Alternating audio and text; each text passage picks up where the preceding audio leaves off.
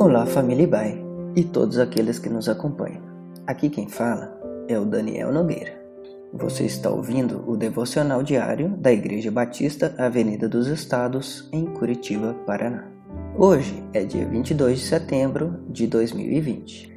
Estamos na série de mensagens com o tema Crisálida, tendo a oportunidade de revisarmos nossas agendas, prioridades, crenças e valores. Essa semana estamos refletindo sobre melhorando nossas competências. Ontem ouvimos sobre a excelência e hoje vamos falar sobre a diligência.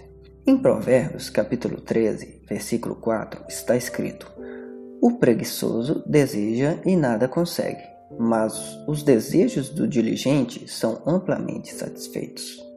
Uma boa definição para alguém diligente é a habilidade que combina persistência criativa, esforço inteligente, planejamento e execução com competência e a eficácia de uma atividade. O oposto da diligência é a preguiça.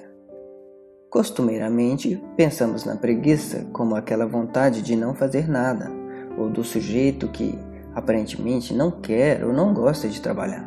Isso não é preguiça. Afinal, não querer fazer nada é um sentimento que pode ser extremamente natural, em razão da fadiga em que nossas rotinas pesadas hoje nos impõem. O ócio é importante e extremamente necessário.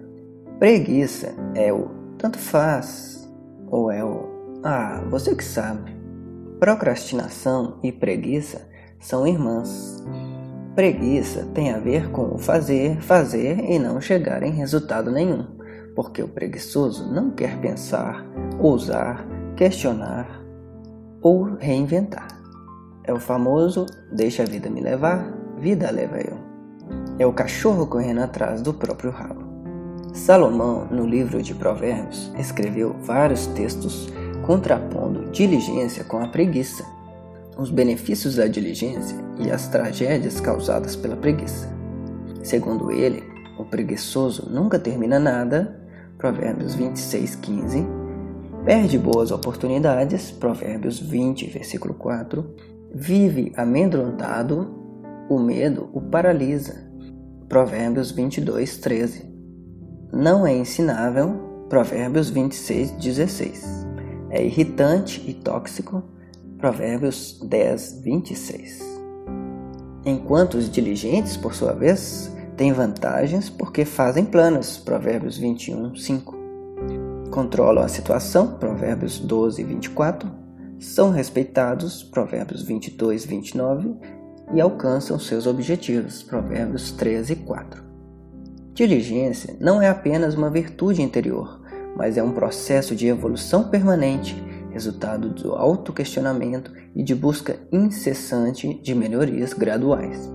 Diligência é o oposto de procrastinação, desleixo e negligência propostos pelo pecado da preguiça.